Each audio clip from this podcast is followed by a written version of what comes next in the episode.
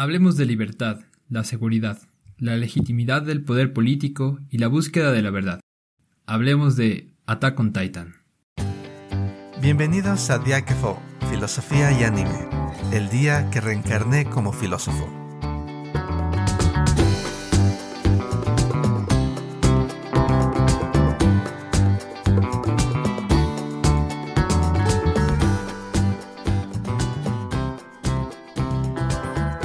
Bienvenidos a un nuevo episodio. Mi nombre es Aquiles y hoy vamos a hablar de una serie increíblemente interesante. Shingeki no Kyojin, quizás mejor conocida como Attack on Titan.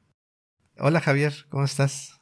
Muy bien, mi estimado Aquiles. Pues aquí andamos eh, con la emoción de que vamos a hablar de uno de estos animes vibrantes. ¿Cómo ves? Sí, totalmente de acuerdo. Creo que es, es una serie que ha tenido un gran impacto, creo. Y yo creo que justificadamente porque trata de temas complejos, temas muy importantes que incluso luego no se ven tratados con este nivel de, de detalle o quizás esta descripción tan directa que encontramos en esta serie. Este episodio va a tratar solamente de las de las primeras tres temporadas. Solamente vamos a hablar de los temas que hay en las primeras temporadas. Estamos reservando el siguiente, un siguiente episodio para hablar de la cuarta temporada. Al momento de grabar todavía no ha terminado. La, la, por lo menos creo que va a ser la primera mitad de la cuarta temporada que está transmitiéndose en este momento. Entonces vamos a hablar de las primeras tres. ¿Qué tal? ¿Cómo ves si empezamos, eh, Javier? Y Bien, entonces. ¿Sobre qué crees que trata esta serie? Bien, esa es una pregunta compleja, Aquiles, o, o bueno, más bien la respuesta puede ser compleja porque es una serie extensa que toca muchos aspectos, ¿no? Eh, hemos visto series extensas que se centran en un esquema determinado. ¿no? Este, el clásico shonen de me entreno, peleo con el enemigo, me vence, regreso, lo venzo. Y repiten la ecuación así hasta el boss final. Sí, sí. Pero aquí es un poco más difícil porque no queda claro cuál sería el límite del boss final quizá, ¿no? Eh, o el objetivo. No, aparecen muchas cuestiones alrededor de todas las entramados de historias que se tejen dentro del anime. Y sin embargo creo que podemos identificar, por lo menos hasta el final de la tercera temporada, un, una tónica en común, un punto. Y bueno, yo, yo creo que este es eh, la libertad humana, el deseo de la libertad humana. Eso como primer punto de vista. No sé, Aquiles, ¿tú qué opines? Totalmente de acuerdo. Creo que es, es un buen punto de partida para todo el entramado de temas que corre a través de la serie, creo yo. Y bueno, no vamos a hacer, como otras veces, un, re- un- intentar resumir la historia, porque es increíblemente, sería increíblemente difícil. Sí, no. Mejor véanla, si no la han visto. Así que vamos a ir mencionando cosas. Espero que eh, puedan seguirla si no han visto la serie, la conversación. Y bueno, si no la han visto, pues realmente qué esperan. Realmente vale la pena verla. Y bueno, para empezar ya, eh, el, el- lo que tú decías, Javier, el tema de la libertad, la abre la serie con la humanidad encerrada entre murallas. Claro. ¿Qué, qué mejor descripción gráfica de esta situación de estar encerrados, ser prisioneros. De, y, y desde el principio podríamos llamar quizás el protagonista de la historia, y quizás yo creo que sí lo es. Eren, que es un niño cuando lo conocemos por primera vez. Bueno, quiere él, su sueño es salir, ver más allá de las murallas, porque dice que estamos viviendo, estamos viviendo como ganado. Esta vida Claro. no, no, no es vida realmente. Y, y también la frase creo que con la que abre la serie, escuchas una voz, no sabes quién lo está diciendo, eh, que dice aquel, aquel día la humanidad recibió un recordatorio. Recordó el miedo a ser do- dominado por ellos y a la humillación de estar encerrados. Y, y este es el tema del cual se deriva todo, porque por un lado tienes a esta amenaza terrible fuera de las murallas que son los titanes, que tienen una forma antropomórfica, pero no son seres humanos, no puedes razonar con ellos. Y del otro lado tienes a, a una humanidad que buena parte de esa humanidad ha aceptado que eso es lo natural, ¿no? Ellos encerrados y los titanes son un fenómeno fuera de nuestro control, fuera de nuestra capacidad de cambiarlo, es lo que piensan. Y estas personas como Eren son vistas como aberraciones o quizás como personas temerarias, irresponsables, porque están tratando de cambiar algo que no puede ser cambiado. Son los parias. Ajá, sí, sí, o sea, em, y este impulso a ir hacia afuera eh, y, y luego el costo que implica estas exploraciones que intentan hacer los soldados. Y bueno, eh, no sé qué te parece si partimos de esta idea y luego también de que la sociedad es rígida, está dividida en círculos concéntricos y hay una división social muy clara. Está un, es una monarquía y, esta configuración eh, creo que ha hecho pensar a algunas personas que es eh, una narrativa autoritaria en el sentido que concibe el mundo de cierta manera en la cual el militarismo, estas jerarquías claras, se, se, presentan como la norma o como algo deseable o, o, algo digno de admirar. No sé qué piensas. Sí, eh, ciertamente lo primero que comentabas, ¿no? Eh, ¿Qué es lo que coerciona el anhelo de libertad? Eh, de entrada vemos grandes murallas, ¿no? Pero detrás de las murallas está algo temible. Como no podemos hacerle frente a eso temible, nos hacinamos. En ese sentido, los monstruos, aquellos que están fuera y que son una amenaza, se vuelven directamente quienes coercionan la libertad humana, quienes no permiten cumplir ese deseo anhelado, ¿no? El ir más allá, ver qué está ahí, ¿no? El, el deseo de Aramir, eh, ver el mar. Eh, pero lo interesante es que por dentro también hay murallas, ¿no? O sea, entre sectores de la poblaciones hay barreras que te distinguen quién eres, ¿no? Y entre más cerca del centro de, de este lugar, de, de, esta fortaleza, más privilegios tienes, ¿no? Y entre más te alejas, pues eres un pobretón o podrás ser un campesino, ¿no? Solo algunos tendrán acceso a, los círculos interiores. Bueno, algunos podrían decirnos, eh, claro, ante una situación así, si la comunidad no guarda cierto orden, ¿qué pasaría, no? Se va a ir todo al traste, ¿no? Y tiene sentido que exista un ordenamiento. Sin embargo, es interesante pensar qué fundamenta ese ordenamiento, ¿no? Aquí en esta historia en particular hablan sobre un orden monárquico, ¿no? Hay una clase social que es la monarquía, quienes tienen el derecho a gobernar, es un derecho natural, y tienen el respaldo de las clases altas, tanto militares como no militares, ¿no? Que podrían ser este otros de la realeza o comerciantes.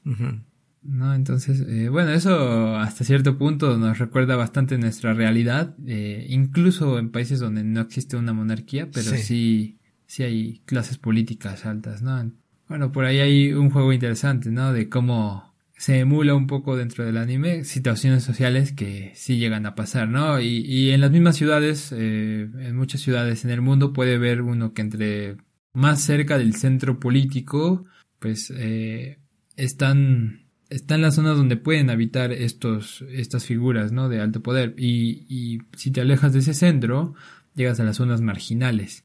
Eh, quienes también están más expuestos, ¿no? Como en el anime, quienes están más lejos del centro, pues cuando sufren el primer ataque, eh, la primera ruptura de la muralla, son quienes primero caen, ¿no? Y, pierden sus vidas completamente, no solo en el sentido de que mueren, sino los que logran escapar, pues ya se quedan sin nada, no tienen casa, no tienen familia. Eh, y es lo que le pasa al trío de protagonistas que, o coprotagonistas que sigue la historia, ¿no? Este, Aramir, Mikasa y Eren son niños huérfanos, se quedan eh, prácticamente solos, ¿no? Después buscar ese lugar donde sí puedan cobrar fuerza, porque ahora, ahora son vulnerables, ¿no? Y es interesante cómo deciden unirse a esta otra estructura que también tiene cierto orden, pero que te da acceso a posicionarte socialmente, ¿no?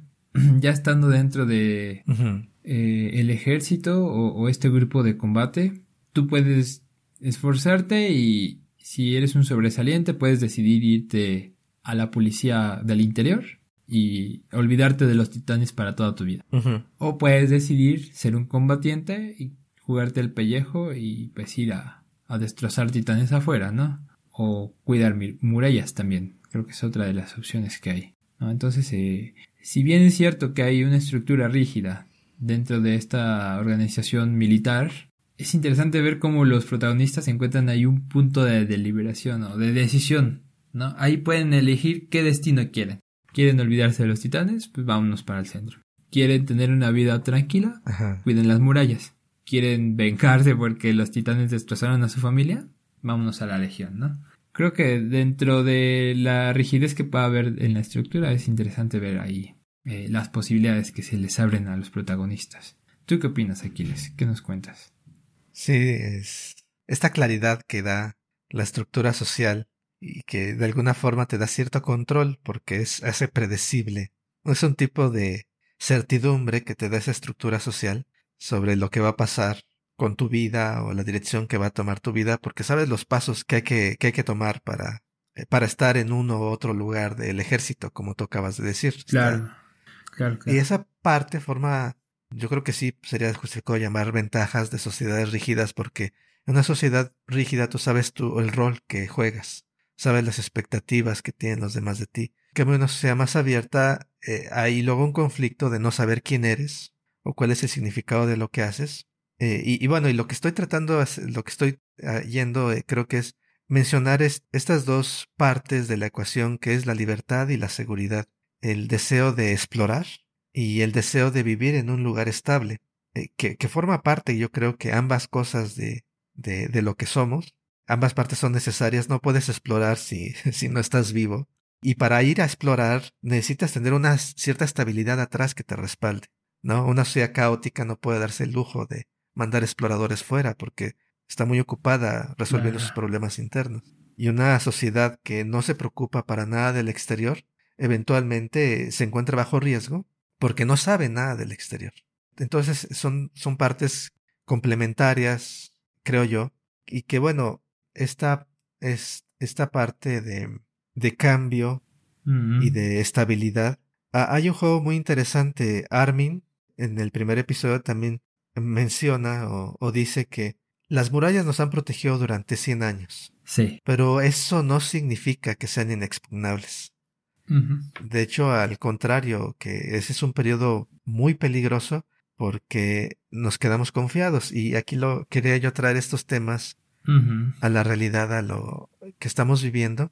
Mm. Cuando dicen la humanidad recibe un recordatorio y creo que hay un recordatorio que hemos recibido con la pandemia eh, en cuanto a que somos vulnerables, nos de repente irrumpe lo de afuera en nuestro mundo y nos obliga a tomar medidas rígidas como estar encerrados, como cerrar negocios, como usar cubrebocas, como dejar de convivir, es, entra la rigidez por esta acción de la naturaleza del mundo exterior hacia nosotros. Claro, claro. Y, viene toda esta rebeldía.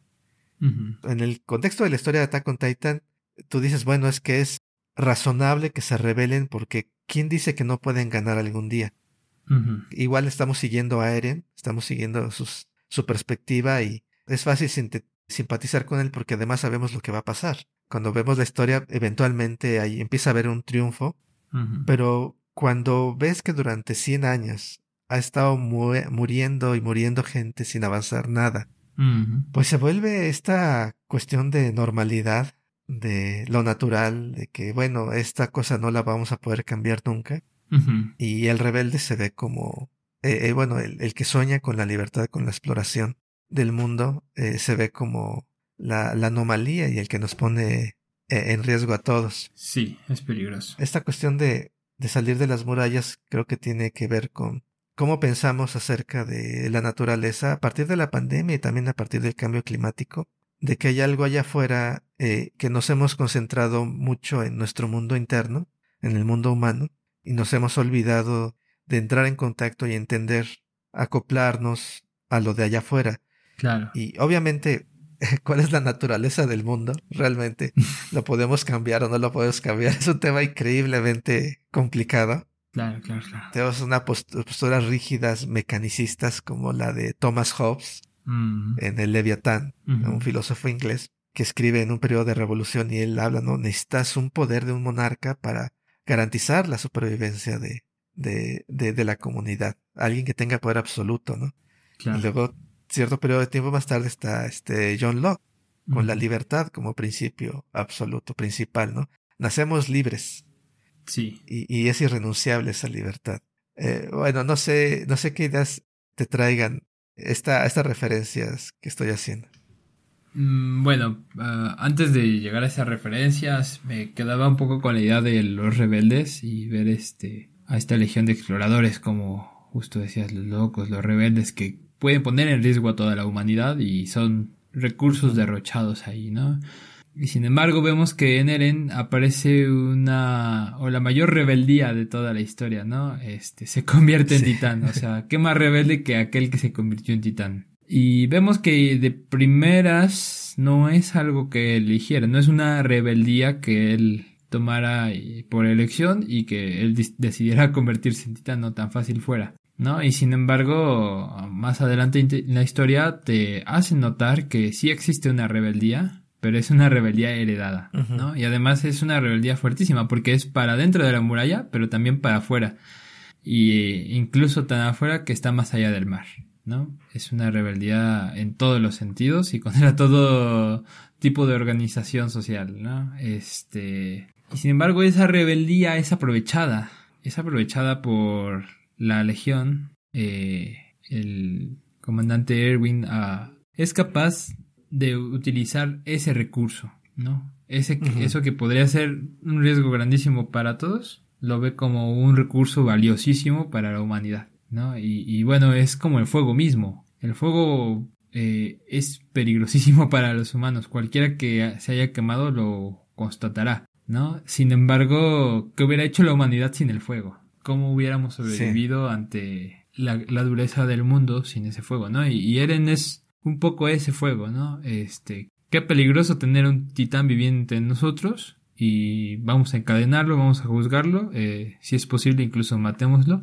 o no, eh, pero no importa. Lo que realmente es relevante es que si se utiliza de la manera adecuada, nos puede llevar a conseguir victorias, ¿no? La primera gran victoria cierra el, agujero en la puerta. Sí. ¿No? Pero de ahí en adelante, él se va a volver un punto clave. Eh, y no solo porque sea el protagonista de la historia, ¿no? Porque si bien es... Eh, la, historia lo sigue a él y a sus amigos principalmente, eh, en relación a la humanidad en general, es gracias a su fuerza que muchas veces se solventan las situaciones, ¿no? Aunque bueno, no hay que darle solo el crédito a él, hay muchos detrás muchos que se sacrificaron para que él pudiera dar el gol. Sí.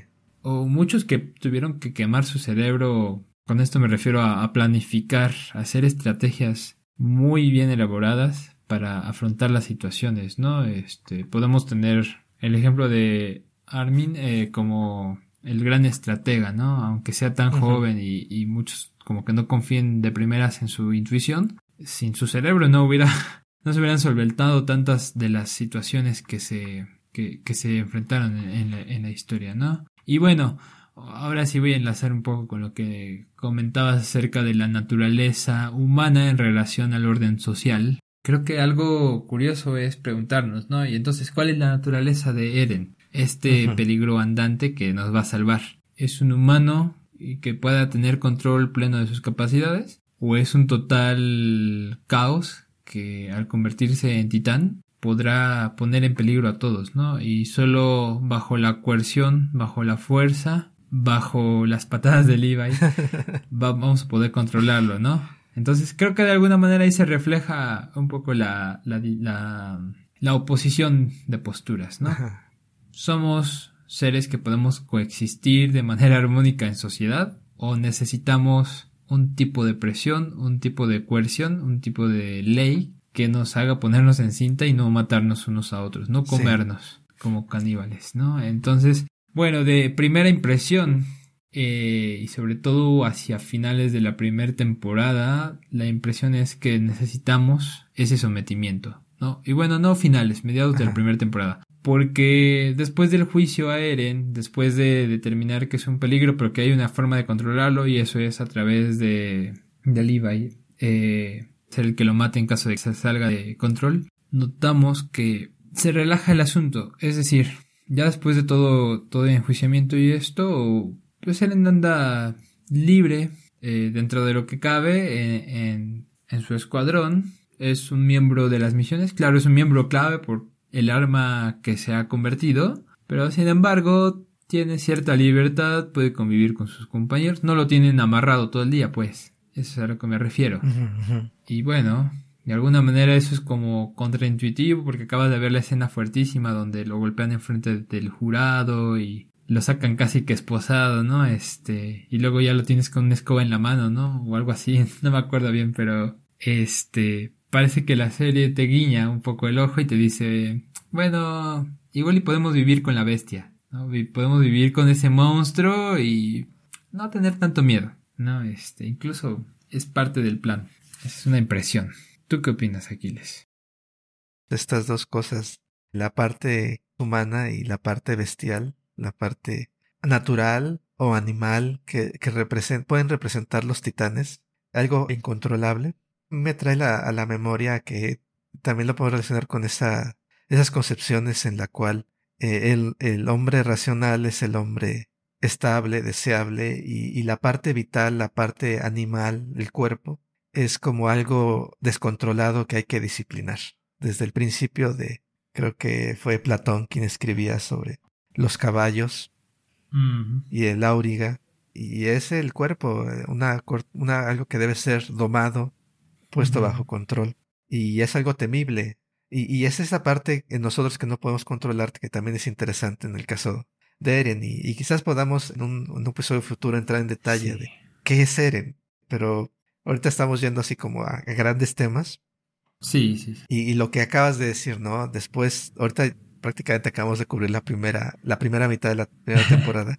y después del juicio, estamos yéndonos a mil por hora. Eh, viene a Eren de alguna forma dicen, bueno, vamos a probar, vamos a hacer una expedición a ver si resulta este experimento, este riesgo que estamos tomando. Sí. Y está esta expedición masiva que sale y aparece la titán femenina y los empieza a perseguir. Esta aparición terrorífica frente a la cual nadie puede hacer nada, como lo encuentra Armin, sobrevive un par de veces a, esos encuentros y la persecución final en el, en el dentro del, del bosque. y, y, creo que ahí hay una, hay una parte interesante y crucial en la historia, creo yo, que es cuando están siendo perseguidos por la, por la, por esta, esta titana, y Eren no sabe o no, está en conflicto porque están muriendo exploradores atrás de ellos, que están tratando de retrasar a, a, a, su perseguidora, y Eren no sabe si seguir, obedecer y seguir en, huyendo o convertirse en titán y pelear. Y, ya entra Levi y le, y le dice, nadie puede decidir por ti, yo mismo no sé qué va a pasar en esta clase de situaciones, no hay forma de saber lo que va a pasar, claro. todo depende de tu juicio. ¿Confías en nosotros o confías en tu propio poder? Nadie puede decidirlo por ti. Esta cuestión del propio juicio como algo irrenunciable frente a la incertidumbre del mundo y, y esta me parece increíblemente importante porque incluso en esta tensión de situación de vida o muerte, que de alguna forma eh, todos estamos, el hecho de estar vivos significa también que vamos a morir. E, esa idea de que nadie puede decirte totalmente con toda certeza que va a pasar. Mm. Y, y, en base a eso tú debes de tomar, asumir esa responsabilidad de decidir. Y, y está esta esta decisión que en el contexto de rebeldía es confías en todos los demás, en la sociedad, en que de alguna forma se encuentra una solución, o si tú tienes el poder, tú tratas de traerlo con tus propias manos. Y ese es, creo que, parte del credo del revolucionario, del rebelde. De luego, muchos de esos que, por ejemplo, vivimos en países que se independizaron en algún punto, y buena parte de la población cuando no estaban con ellos, Luego es una minoría la que hace, trae enormes cambios y, y toman esa, esa decisión de, ¿sabes qué? Esto es intolerable, vamos a, a, cambiar las cosas de alguna manera. No podemos esperar a que se produzca por sí mismo. Y bueno, y esa es la, la opción que al principio no toma Eren. Al principio él decide confiar en, en, en todo el equipo. La primera vez funciona, atrapan a la titana, pero la segunda vez que vuelve a intentar confiar en ellos y no pelear él directamente, eh, todo el escuadrón es, es eliminado. Eren es capturado y al final lo tienen que rescatar otra vez este Levi y, mi casa. Y bueno, eh, mm. este, creo que es una, es un momento pivotal en la serie y también es un momento de, de cambio que va a ser definitorio en el carácter de Eren en el futuro. Porque está siempre esa decisión, ¿confías en el poder de los demás o tomas tú la responsabilidad sobre tus hombros? ¿Qué piensas? Coincido, es un, punto crucial, ¿no? un punto crucial para el personaje, para la serie y para la sociedad en esa historia, ¿no? Tanto así que hay consecuencias fuertes dentro del, de la narración. Eso va a derivar, por ejemplo, en la, la destrucción de una ciudad, eh, la desconfianza que se provoca en que quizá el equipo no pueda hacerlo, pero yo tengo el poder para hacerlo. Y luego viene este segundo enfrentamiento entre la titana y Eren y y bueno destrozan la ciudad de una manera brutal. Podríamos decir hay victoria porque capturan eh, a Annie no pero muy mal. no no hubo ni una preparación previa una evacuación quizá no este y sí es cierto, ¿no? Como que eso da también motivaciones a lo que empieza a aparecer ya más adelante en la historia de por qué Eren cayó capturado, ¿no? Y, con esto ya me estoy refiriendo, si no me recuerdo, tú ya aparece en la segunda temporada, donde se empiezan a revelar cosas bastante interesantes, ¿no? Este, esta segunda temporada que en algún punto deriva en una, eh, en un enfrentamiento que tiene que ver con fuerza, pero también con eh, estrategia, ¿no? Con cerebro, ¿no? ¿Cómo, cómo podemos hacer que el que cree tener el poder, el que cree tener esa fuerza, caiga en nuestra trampa y nos lo, lo, llevemos, ¿no? Y pues bueno, eh, es fácil que Eren caiga en la tentación, que él crea que puede y se enfrenta a dos enemigos formidables, el titán colosal, el titán acorazado, y terminan capturando, ¿no? Eh, pierden la misión en esa ocasión, ¿no? Claro, todos terminan súper jodidos, ¿no? Muy mal heridos, este, todos, creo que casi todos los que eran como protagonistas o coprotagonistas eh, están muy lastimados, ¿no? Y incluso los rivales eh, están en una posición bastante vulnerable, ¿no? Eh, y sin embargo es otra bofetada para el pobre Eren de amigo, si lo intentas tú solo tampoco vas a lograrlo. Mira en lo que terminamos, ¿no? Y lo interesante es ver cómo los esfuerzos colectivos en la serie sí dan frutos. Quizá no siempre los que querramos, pero sí dan frutos, ¿no? Y creo que uno de los mayores, y aquí voy a dar un gran salto, la verdad, este... Estamos ya en este punto donde creemos que quien está siguiendo el episodio ya vio el, el anime o, o, igual este le va a servir esto de motivación para verlo con más ganas, ¿no?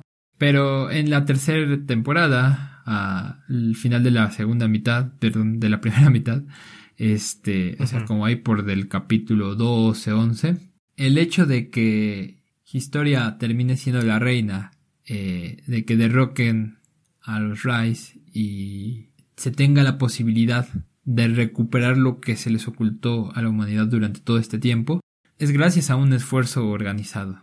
Y un mega esfuerzo, ¿no? Todos los líderes de las diferentes eh, agrupaciones militares coincidieron en ese punto, encontraron un punto de coincidencia, ¿no? Quizá cada uno con motivaciones diferentes. ¿no? El comandante Pixie lo veía como, por ejemplo, la opción para salvar más vidas posibles.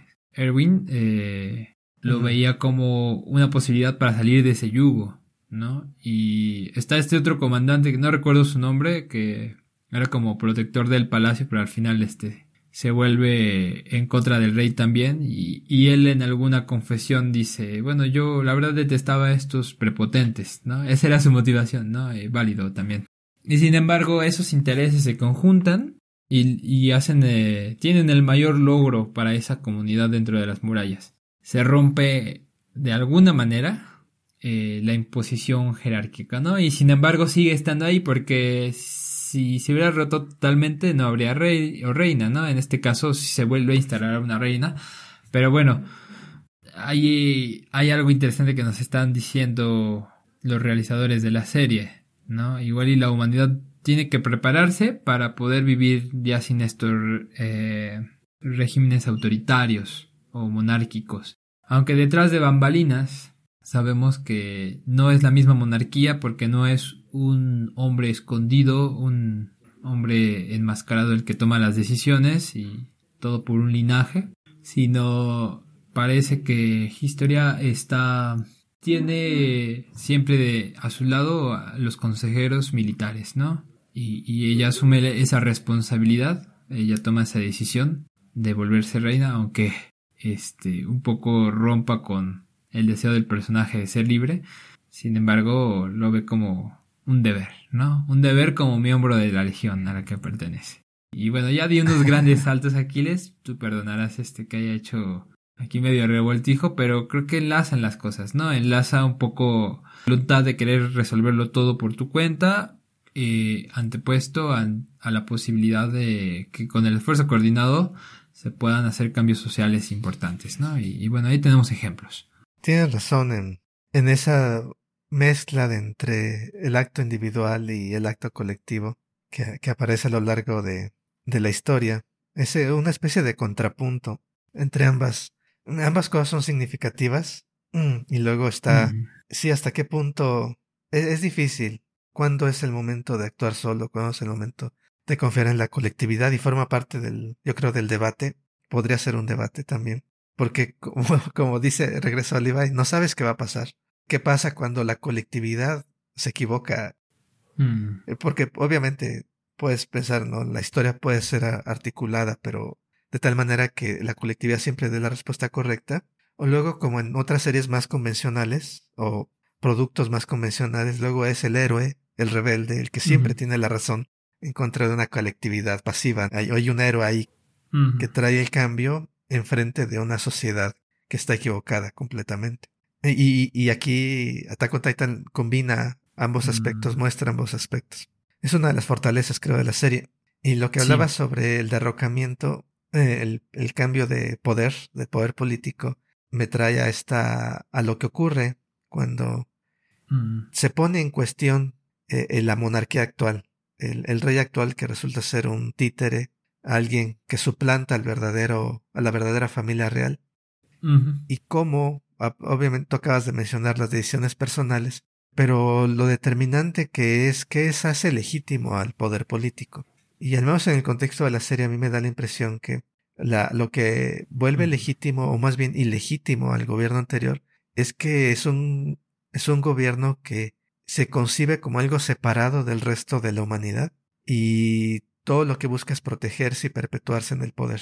Y cuando Erwin presenta esta amenaza mm. ficticia de que titanes están invadiendo los muros y, se pone, se revela claramente que estos nobles este grupo, esta élite nada más están preocupados por sí mismos. Y esto convence a todos los demás a, soportar a Erwin y decir, no, eh, su legitimidad se acabó y nosotros tomamos el control, obviamente, sí. trayendo a historia, básicamente como un títere, no, no te lo dicen abiertamente, pero es, traen a esta chica que ha estado eh, oculta eh, en, al apartada de la política y ella acepta ese papel de ser la figura y hasta hacen todo un show de mm. relaciones públicas. Bueno, que no es un show realmente, cuando destruye o mata a, su hmm. padre biológico, ¿no? Que se ha convertido en titán y ella destruye en el aire al núcleo de lo que era ese titán cuando explota, este, evitando que se regenere y bueno, y toma legitimidad no nada más por su linaje, sino también por sus acciones. Esta historia, entonces hay una legitimidad. Hay, hay muchas ideas ahí alrededor de cuándo es válido derrocar un gobierno. Sí. Y luego también eso del, del gobierno viene con, empieza creo que la tercera temporada con eh, el asesinato de, del pastor Nick, alguien que realmente, que revela, que les dio la pista antes sobre historia y su de verdadera identidad. Y toda esta red de espionaje y de policía secreta que, que ha estado matando a rebeldes, ha estado matando, a, como dicen, a maestros, a médicos, a personas que han ido en contra de, de los decretos reales y que ellos lo ven no como un ejercicio ciego del poder, sino como una necesidad. Claro. Para mantener la estabilidad. Me lleva luego a las, las estas cuestiones terribles del poder que vemos en Erwin, en Erwin, e, esta disposición de sacrificar un gran número de personas para, para, para poder liberarse del yugo de los titanes. creo que alguna vez te, te, lo he dicho, ¿no? O sea, es un, Erwin no es una persona normal. No, definitivamente no. Es, es un líder increíble, pero tiene una enorme capacidad para disponer de vidas humanas como peones y, y luego también eso yo creo que lo, lo ves reflejado en el gobierno cuando Mm. tiene que tomar decisiones a favor. Dice, estos tienen que morir en favor de la estabilidad de todos. Y Erwin también, estos tienen que morir en favor de la libertad de todos. Y lo ligo yo con esta frase que Armin dice creo que desde la primera temporada y luego se repite en la segunda y luego en la tercera de aquellos que no están dispuestos a sacrificar nada no pueden cambiar nada. Para derrotar a monstruos tenemos que abandonar nuestra humanidad. Mm. Y, y es algo que también se lo dice a Eren, porque Eren, debemos un día hablar de un episodio quizás nada más sobre Eren, un día. Es otro choque cuando Annie se revela que es un, es un shock para él, no lo quiere aceptar, no quiere pelear contra seres humanos. claro. Y ahí es donde lo- la Armin le dice, para pelear contra monstruos debes abandonar tu humanidad. Y luego otra vez llora Eren cuando Reiner y. Bertolt lo están secuestrando, porque no quiere aceptar que sus amigos eh, son unos traidores que han sacrificado todo a todas las personas que le importaban. Claro. Y es un otro choque de la realidad de sus sueños, o sabes, los sueños de Eren desmoronándose en cada temporada, transformándose en algo diferente. Claro. Pero bueno, sí lo dejo ahí, porque Eren sí es- es- merece su, su propia discusión, creo. Estaría bueno, ¿no? Hacer como unos, algún capítulo o algunos capítulos de análisis de personajes en particular. Sí, de hecho sí. Lo podemos ir planificando, a ver qué opinan nuestros queridos podescuchas. Igual y si, si nos motivan y nos retroalimentan, podríamos a- aventarnos. Pero bueno, ya veremos. Sí, sí, sí. Y bueno, esto ya creo que nos lleva al final de la tercera temporada. Eh, creo, creo que es hasta donde vamos a llegar. Qué saltotes. Corrimos como titanes aquí. Avanzando a velocidades supersónicas. Sí, sí, sí. Este, donde eh, ahí está el, eh, la, la gran batalla de recuperar, para recuperar a este distrito natal de Eren, Mm, el distrito de Shinganshina. qué sí, qué ¿no? nombre, lo contrastas con Trost, Estación de metro en Japón. con Mitras, este, sí, es, está peculiar entre el universo. Sí, sí, Eh, sí. Pero bueno, llegan ahí y se enfrentan a, otra vez a, a Reiner, a Bertolt y al titán bestia. Sí, otra gran figura. Sí, sí, increíble. Que, que fue la causa, de hecho, de, de toda la crisis de la segunda temporada. Pero bueno, y bueno, empiezan a, empieza el combate y todo esto, y viene dos momentos para mí increíbles en términos de reflexión filosófica, que es la carga de Erwin para distraer al titán bestia y cuando habla del significado, del sentido de lo que hacen. Mm, Vamos a morir muertes sin sentido. Vamos a tener muertes todo lo que hemos luchado por nada. Mm, claro. Y, y Erwin habla, y ahí este discurso que no somos nosotros los que creamos el sentido, sino es el futuro, la generación que viene, la que tiene responsabilidad, o más bien aquella que es capaz de dar sentido a nuestras vidas. Y, y esta concepción del sentido de la vida se me hace increíblemente interesante porque yo lo veo luego en la relación padres-hijos o Mm, o una generación con la siguiente, en que, bueno, si puedes asegurar que personas tengan buenas vidas dentro de lo mejor posible, ellos van a encontrar y definir su propio sentido y así nos seguimos proyectando. Es una proyección al futuro, que no es algo, no es una idea, no es una teoría, sino son personas y el futuro de esas personas, esa, las posibilidades de esas personas. Y, y yo rescato esa, esa parte de, de esa carga de, de Erwin desesperada, quizás imposible. Todos saben que no van a ver los resultados, no saben por qué están muriendo, solamente saben que es por un futuro que nunca van a ver. Y luego el, el otro momento cuando, después de que Armin se sacrifica, Levi tiene que Mm. decidir a quién salva, a Erwin o a Armin. Sí, A esta decisión terrible punto clave. que, que es polémica, creo que hasta hoy día en, en Internet. Este, y ahorita podemos platicar a ver qué, qué razones, por qué nos inclinamos. Obviamente, Levi está en esa posición y toma una decisión, Sí. pero me gustaría saber qué piensas. Sí, bueno, es otro de los puntos nodales de la historia. Igual nos ponen ahí en, en esa situación. Es comprometedora para los personajes en la historia, pero también para uno como espectador, porque por un lado te encariñaste ya con Armin, con ese debilucho inteligente. Eh, lo viste crecer como personaje, eh, además es de los coprotagonistas, no sé. Y, luego te presentan todas las temporadas, ¿no? Que el sueño de la mar, que el sueño de ir al mar y que incluso es ese, esa fuerza lo que llega a salvar en algún momento a otros amigos. Pero bueno, y te lo anteponen a el, el, comandante, ¿no? Este, o es capitán o comandante, ya estoy con comandante. no lo voy a degradar.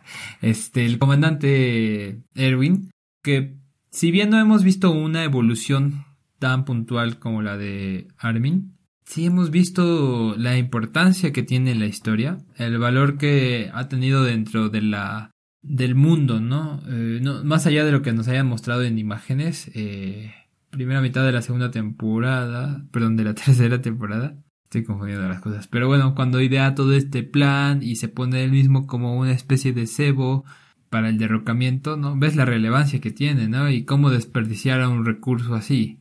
Entonces uno mismo como espectador está al filo de, uy, no, los dos sería genial que vivieran, ¿no? ¿A quién, a quién hay que dejar, ¿no? Este, y bueno, creo que la decisión que toma Levi es eh, tiene su fundamento, por ahí se reclama, ¿no? Hacia el final de la tercera temporada que fue una decisión sentimental y quizás sí, pero tiene implicaciones importantes eh, en un sentido social. ¿A qué voy? Parece que los deseos de Erwin se acababan en encontrar el sótano y descubrir la verdad, ¿no? Que bueno, no es poca cosa descubrir la verdad, ¿no? Y luego este, este se supone que es un podcast que mezclamos anime y filosofía, deberíamos de tener cierto aprecio por la verdad. Sin embargo, antepone eso, ese límite que dices, ah, bueno, ya encontramos la verdad, ¿no? Ante la voluntad de seguir viviendo, eh, y no solo porque esté en un estado crítico Armin, que también lo está Erwin, sino es decir, el deseo de salir de las murallas, no solo ver la verdad en papel, sino verla con tus propios ojos, ¿no? Constatar que eso que leíste está ahí. Eh, bueno, creo que esa voluntad, ese deseo, es lo que, eh, a mi parecer, Levi rescata y, por eso decide darle eh, la, la, salvación a Armin antes que a su amigo y comandante. ¿No? Este, la preservación de esa voluntad, ¿no? Que parece que Nerwin se detenía en el punto en el que él, con ver lo que había en el sótano, se conformaba, no tenía nada más. Ajá. Por lo menos Armin tenía el, el deseo y la voluntad de ver las maravillas del mundo fuera de las murallas. Eso por otro lado. ¿no? Entonces, bueno, eh, no, no voy a entrar aquí en la polémica si soy Team Erwin o Team Armin. Este, como espectador valoré a ambos personajes y sí me tuvieron como al filo de la silla cuando pasó esa escena, pero bueno, creo que respeto mucho la libertad creativa del que hizo esto, entonces eh, estuvo padre la decisión. ¿Y tú, Aquiles, qué opinas? ¿Qué, ¿Cómo te sentiste cuando viste esas escenas? Eh, no, sí, son los momentos más tensos, creo, eh, que en toda la serie, que esta, esta decisión, dos decisiones, una decisión terrible eh, ninguna de las cuales no es una decisión, eh, no hay decisión buena ahí, sino hay dos decisiones, dos opciones malas. Y luego ahí es donde, creo que es donde entran cuestiones como la ética, en un sentido así de, y cuando, cuando es claro que es bueno y que es malo, pues realmente no es, no hay que preocuparnos por teoría o complejidades, no sé cuáles. Está, es evidente para todos que en, muchas situaciones o para en lo individuo, ¿no? Esto es preferible que esto otro. Bueno, a veces ni siquiera así lo hacemos lo correcto, pero bueno. Caemos luego en tentaciones y demás, pero eh, lo es claro. Pero en estos dos tipos de eh, quién debe morir y alguien tiene que morir. Sí, sí. Eh, es donde entran esto de cómo evaluamos, cómo evaluamos el bien, el bueno en unas, en unas en situaciones casi igualmente terribles. En un punto de vista práctico o pragmático está Erwin, ¿no? Como, como este sacrificio de la humanidad, este monstruo al servicio de la humanidad, como mm. lo llama este Floch o Flock, que es el que lo rescata y lo lleva mm. allá, que es un monstruo y él debe de ver hasta el final sus, las consecuencias de sus actos. Sí. O sea, él no lo ve ese como un héroe, alguien que mira, no, es, es un monstruo que está al servicio de la humanidad y debemos de usarlo hasta que, Mm. Hasta que no haya más, no quede nada de él. Y, y el pragmatismo, ¿no? Que hay atrás, ¿no? Si Erwin sobrevive, ¿qué más, cuántas más victorias puede traer? Porque él es un líder probado y formado. Y, y la otra parte que creo que yo me inclinaría, dejando de lado la parte de los personajes, sino sus motivaciones como tú lo describiste. Eh, Sí, Erwin, totalmente de acuerdo. Erwin está, se acaba, es finito. Él con, con leer, con enterarse, su motivación termina ahí. Un interés personal Claro. y, y tiene un límite. Y en cambio, la, la aspira- las aspiraciones de Armin son infinitas. O sea, el explorar y el, el conocer nuevos lugares, conocer el mundo, no tiene fin. Es algo que te puede servir de impulso no solamente para ti, sino para todas las generaciones que están por venir. Hay un potencial muchísimo mayor porque no se limita nada más Mm. al individuo a un punto en el tiempo, sino es algo que se renueva infinitamente. En- Entonces, más allá de los personajes, nada más por ese impulso que los anima, eh, simpatizo con, con la decisión de Armin. Pero claro, en este punto de la historia no sabes qué va a pasar. O sea, como regreso siempre a Levi, no sabes qué va a pasar. Tienes que decidir Mm. por ti mismo. Tú tienes, eh, y es lo, es lo que hace Levi, y, sin duda intervienen Mhm. elementos sentimentales, dejar descansar a, a Erwin también es una consideración, Sí. liberarlo de ese yugo bajo el que, que ha estado. Y bueno, y creo que aquí ya nos vamos al, al giro de la historia con la revelación del sótano, el giro grande que te transforma el mundo, transforma la... Nos tuvieron tres, eh, tres temporadas esperando, ¿no? Cincuenta y cuantos capítulos ahí tensos de qué hay en este maldito sótano para querer, este, no sé, sacrificar tantos, Sí. tantas vidas, este, no es, si te tienen tenso toda la historia. Sí, es increíble. Yo recuerdo cuando la vi hace un par de años el final. Mm, Y, y resulta que esta, esta isla que, que ellos llaman todo el mundo es, en aquel momento, o sea, sin ver nada más, yo dije, resulta que es como una prisión. Es una isla penitenciaria donde están encerrados estos seres humanos sí. y usan, en lugar de animales, usan a titanes para mantenerlos confinados. No sabemos por qué, pero hay un mundo enorme allá afuera y, y resulta que todo esto forma parte de, de un- una forma de control Claro. que no sabemos qué, a qué se debe. Terrible, ¿no? Entonces, sí, o sea, es, es como el prólogo de la historia quizás. Pero, es, o sea, no es el prólogo realmente, pero sí te, te- le da un giro completo a la historia. Esta esto que llamas humanidad es simplemente una población que está, ha sido imprisionada. Claro. No sabemos por quién, no sabemos por qué, pero está, ha sido atrapada ahí por designios humanos. Y luego, al final, seis años después de que eh, la caída de, de Shingan Shina, seis años después de la muerte de, de los padres de Eren, Mm, Eren llega al mar. A este símbolo, el mar es como la expresión de libertad. claro. Creo que también está por ahí One Piece, ¿no? El, Sí, claro. eh, el mar como la libertad. Te puedes mover hacia cualquier lado. Y resulta que Eren llega ahí y apunta hacia el horizonte. Y me estás diciendo que si voy del otro lado de este mar y mato a los seres humanos que están ahí, voy a poder ser libre, finalmente. Sí. Que no se acaba el conflicto. Creía, donde creías que estaba el final es nada más otro, el inicio de otro combate, el inicio de otra pelea. Mm, Y, y los sacrificios no han terminado. Y estás atrapado. Y, y bueno, sí. ¿qué- ¿qué piensas de, de este final? Y, se revela fuertísima la tesis, ¿no? De el humano es lobo del humano. Parece que no va a haber paz nunca, ¿no? Las palabras de, de Eren que me mencionabas hace un momento eh, son un fiel reflejo de eso, ¿no? Él que ya pudo ver a través de los recuerdos de su padre lo que hay más allá del mar, porque el mar se parece ahora a la nueva muralla, sí, aunque para todos los demás sea motivo de alegría e incluso veas lo increíble, ¿no? Este, mi casa sonriendo, ¿eso pudo pasar? Sí pudo pasar.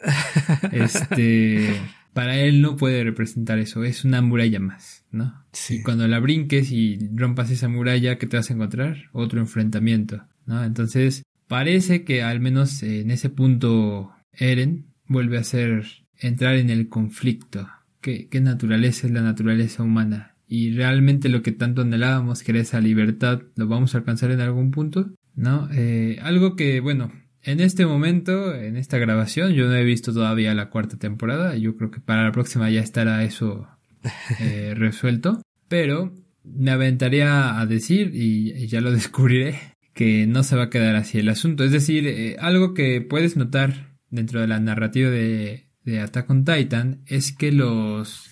Hay un juego casi coral, ¿no? Donde si te aparece la primera voz y si la segunda voz tiene un canto, la primera voz también tiene algo que decir, ¿no? Entonces, no creo que tan llanamente en esa desilusión el conflicto, por cómo se ha desenvuelto la historia durante todos estos eh, episodios, va a haber algo ahí, ¿no? No sé, este, Aramin, eh, mi casa tendrán también un peso porque son personajes fundamentales, ¿no? Y, quizá nos ayuden a ver la, la contraparte. Y bueno, algo que también eh, quería decir, ¿no? Como espectador, es una serie que te permite tomar posición, por decirlo de alguna manera, ¿no? Ya lo veíamos ahorita con el caso de por a quién salvar, ¿no? ¿Al capitán o al, soldado joven? ¿no? Y aquí, bueno, uno pues podrá sopesar, ¿no? Si se encariñó más con el personaje y si se iría por ese motivo o por otro, ¿no? Este, y así en toda la serie encuentras, ¿no? Detalles.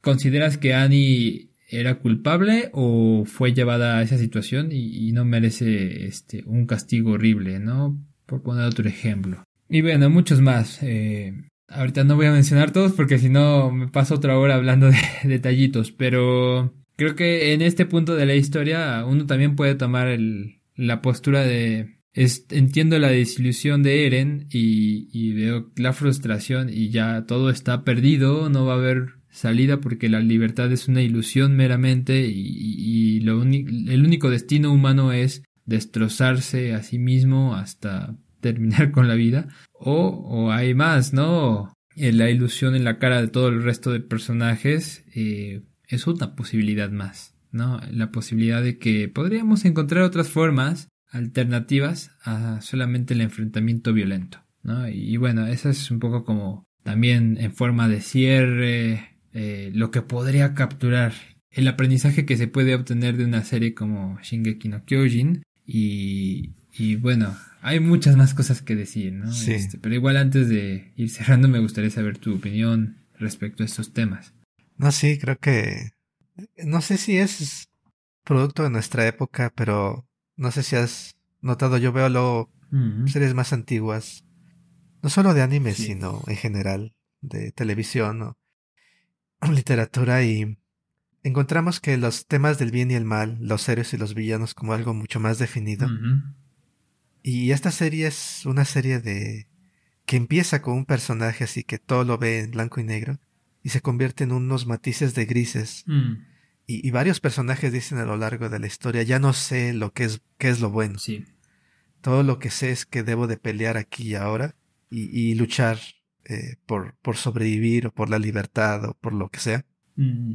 Porque incluso no sabes mucho en este punto sobre Reiner y sobre Bertolt, pero sabes que ellos no se ven a sí mismos como villanos. Este, Bertolt dice, ¿crees que alguien mataría gente por gusto?